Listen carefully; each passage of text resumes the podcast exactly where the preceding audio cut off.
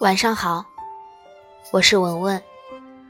好久都没有录东西了，今天晚上要给大家分享的一篇文章是：两不相欠是最好的状态。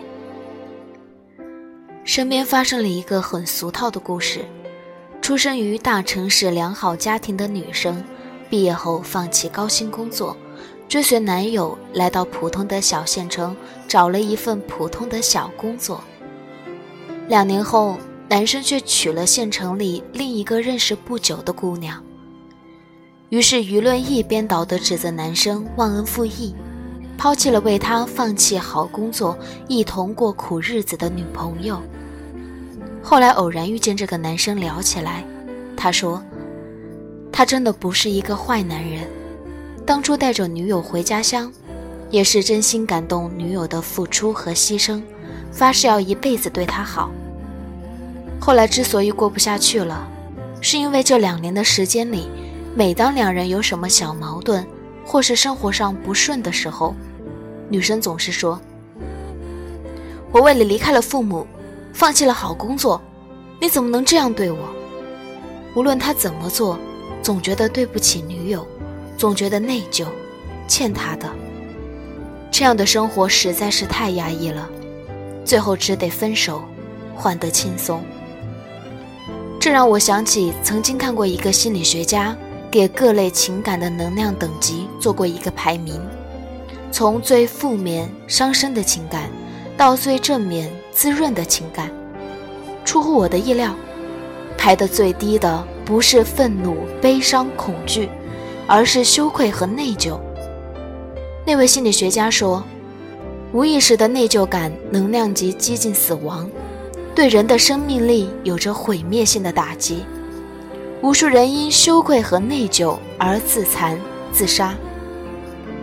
这让我想起小说《信》中，哥哥为救弟弟犯下罪行进了监狱，弟弟几十年都处在内疚和亏欠哥哥的心情中。几乎毁了两代人的幸福。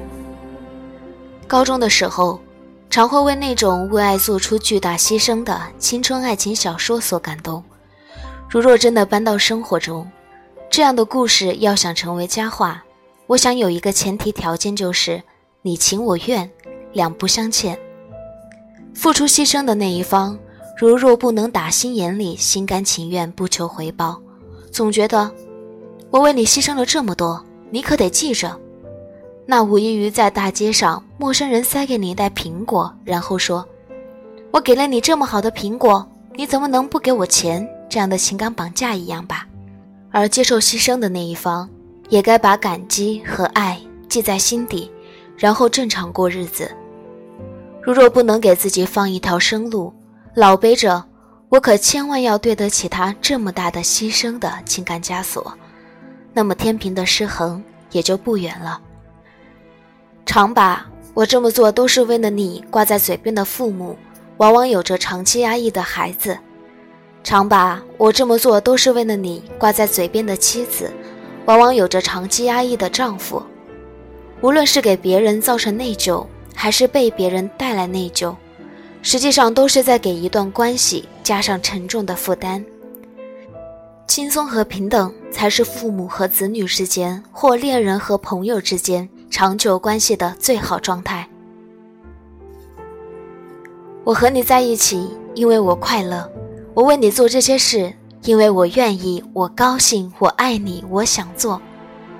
你感激我对你的付出，而我感激你愿意让我付出。回眸浅笑，万事安好。